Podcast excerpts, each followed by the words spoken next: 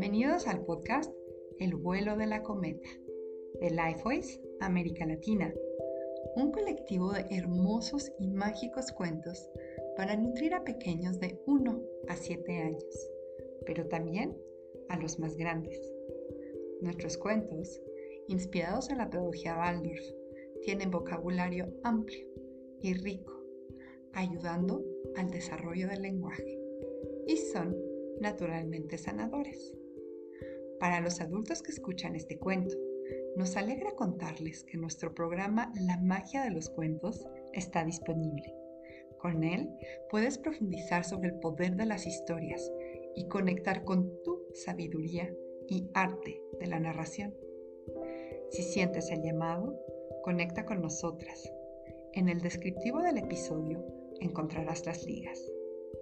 Nos encanta contarte este cuento y no dudes en compartirlo si te gusta. Esperamos que disfrutes el vuelo de tu cometa.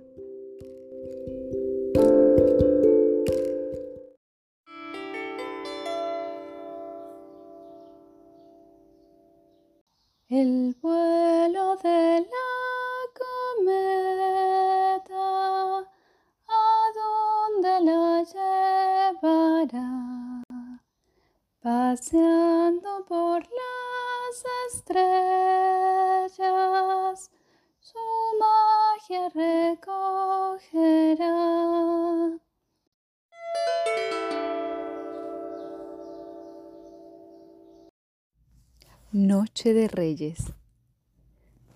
Era una pequeña aldea entre montañas, en la que siempre nevaba en el tiempo de Navidad.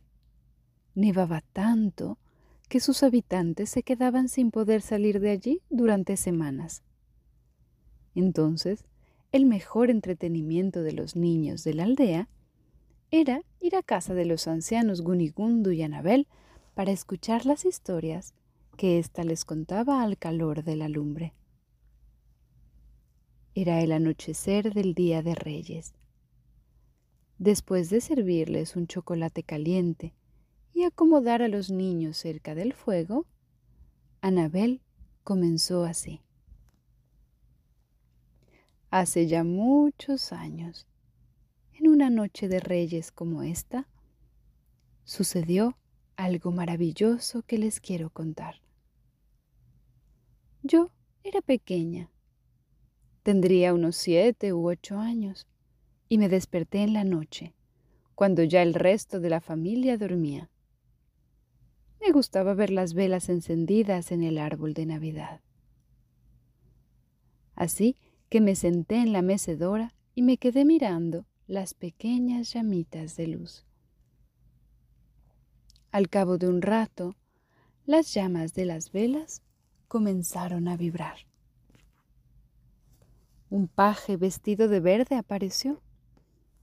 Me tomó la mano y me dijo, No te asustes, nada malo va a sucederte. Pero has deseado tanto conocer el secreto de los magos que esta noche te será concedido descubrirlo. Sin saber cómo, aparecimos en un palacio de un lejano país. Sus torres terminaban en cúpulas doradas y todo él estaba rodeado de palmeras.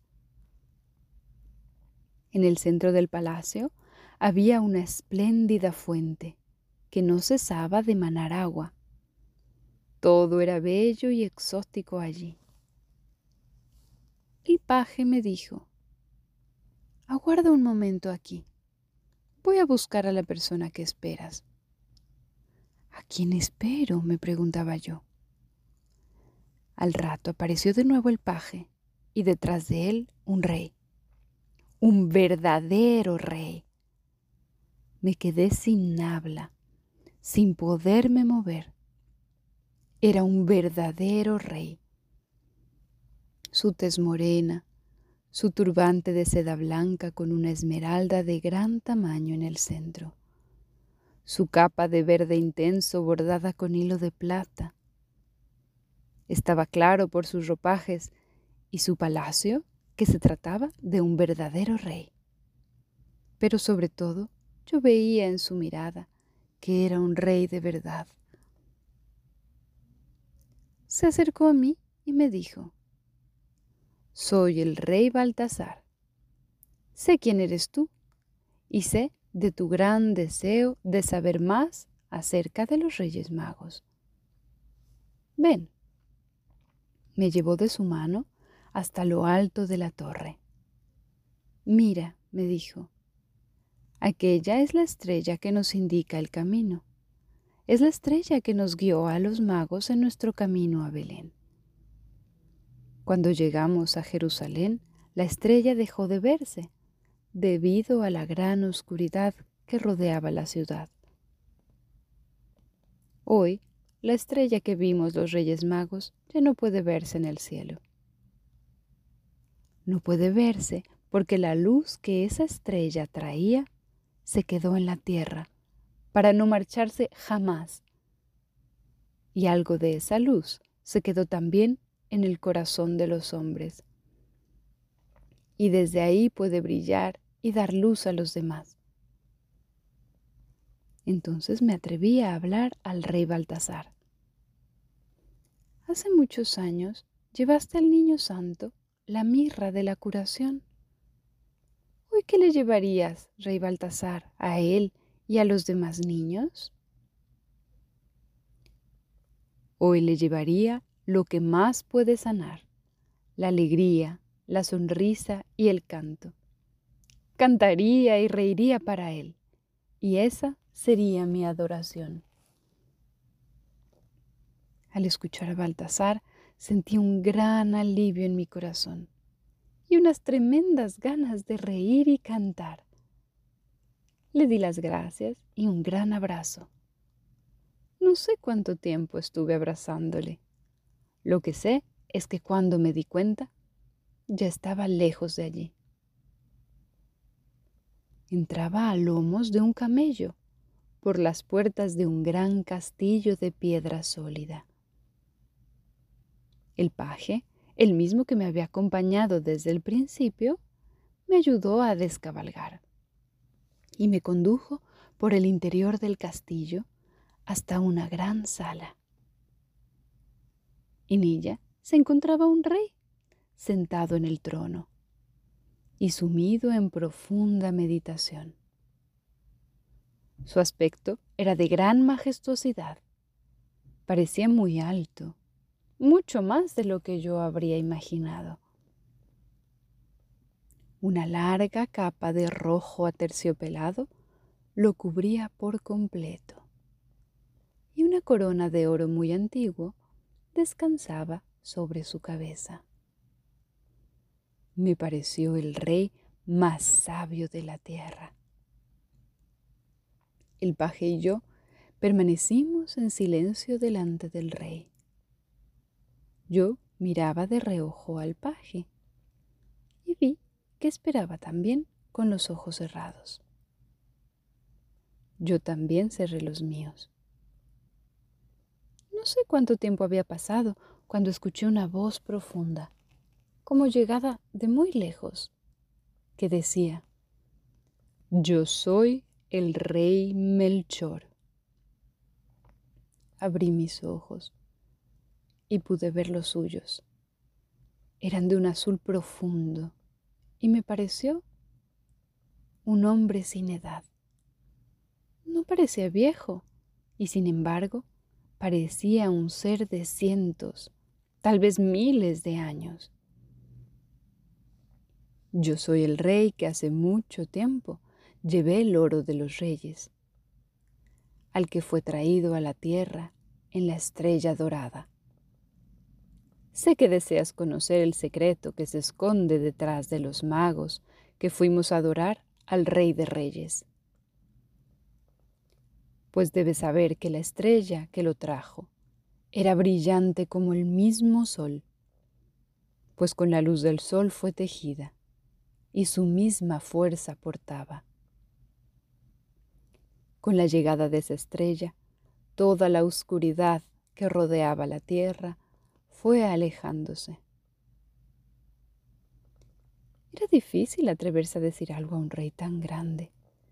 Pero él supo lo que había en mi corazón y me dijo, Te conozco bien y puedo escuchar tu deseo. Gracias, Majestad. Quisiera saber por qué esa estrella maravillosa que brilló hace mucho tiempo ya no puede lucir en la tierra. Esa estrella y el divino niño que traía consigo se quedaron en la tierra para acompañar y ayudar a los hombres. En la mirada de las personas, en el brillo de su inteligencia, podrás encontrar el brillo de la estrella. Es un destello que no se apagará jamás. El oro de los reyes antiguos era un signo de su sabiduría. Los reyes y los hombres de hoy solo pueden mostrar su sabiduría a través de la verdad. Ese es mi regalo para el niño en estos días y también para ti.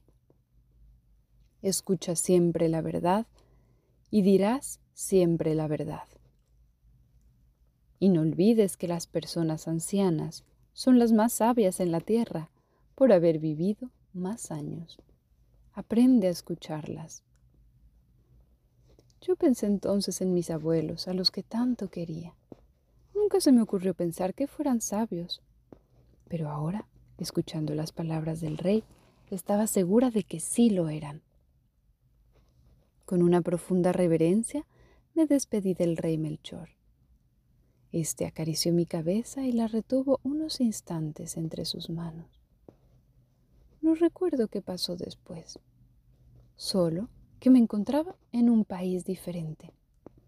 Debía tratarse de un país del lejano oriente. Todo era distinto a lo que yo había visto en mi vida.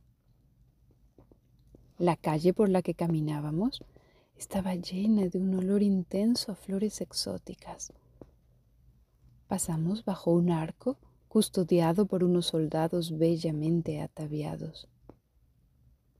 Al llegar delante de ellos, el paje dijo unas palabras que no pude comprender, y los soldados retiraron sus lanzas cruzadas dejándonos pasar. Nos encontrábamos en el interior de un castillo fortaleza. Sus muros estaban revestidos de una planta enredadera que yo no conocía. Las hojas eran de un verde intenso y tenía unas flores blancas que olían muy dulce. Rodeando toda la muralla del castillo había árboles de sándalo, cuya madera era también muy olorosa. Subimos unas empinadas escaleras de piedra adosadas a la pared y por un estrecho pasillo que recorría junto a las almenas del castillo, llegamos a un patio superior. Entramos en la gran torre. Dentro se encontraba un gran espacio lleno de lo que yo llamaría inventos o ingenios Cualquier niño hubiera disfrutado y soñado con un sitio así. No puedo decir para qué servía todo aquello, pero era fascinante. Ruedas que se movían, palancas que subían y bajaban, incluso una especie de cesta que se elevaba y después volvía a descender. Me quedé con la boca abierta y tan asombrada que no vi a la persona que se encontraba detrás de todos esos ingenios a la persona que los había diseñado y que ahora los estaba poniendo en funcionamiento. El paje hizo una reverencia y dijo, Majestad, aquí está. Solo entonces vi al rey. Su brillante capa azul y su corona descansaban en un sillón detrás de la mesa. Al verme sonrió. Con cuidado volvió a ponerse su corona y a cubrirse con su capa. Entonces me tomó de la mano y juntos salimos al patio. Ya estaba atardeciendo y el intenso olor a flores llenaba el aire. Yo soy el rey Gaspar. Como has visto, me gusta hacer cosas, inventos, que después se convierten en cosas útiles para que los utilicen los hombres. Sé que has venido porque algo quieres saber. Así que dime, ¿cuál es esa pregunta que llevas en tu corazón? Majestad, tú viste a la estrella, al niño. Ahora, cada niño en la tierra conoce esa historia. Cada niño quisiéramos conocerlos. Cada niño quisiéramos poder ver al niño. Al llegar aquí, gruesas lágrimas que no pude contener caían sobre mis mejillas. El rey supo todo lo que había en mi corazón. Tomó mis manos y me dijo con un susurro, Lo sé, lo sé, y él también lo sabe. Hace mucho llevé al niño el incienso. El incienso sale de la madera de nuestros árboles de sándalo. Y al quemarlo, su humo sube al cielo. El olor del incienso recuerda a los hombres que nuestras oraciones también suben directamente al cielo. Las acciones de los hombres son también oraciones que llegan al cielo. Si un niño aprende y es feliz en la tierra, el niño del cielo se alegra también. Si un niño juega y comparte, esa es la mejor oración. Ya era de noche y el cielo se cubrió de estrellas. El rey y yo nos quedamos aún mucho tiempo en silencio, mis manos entre las suyas y un suave olor a incienso llenando el aire. No sé cuánto tiempo pasó. Cuando volví a darme cuenta, estaba de nuevo en mi casa. Las velas ya se habían apagado y entraba claridad por las ventanas, pues ya estaba amaneciendo.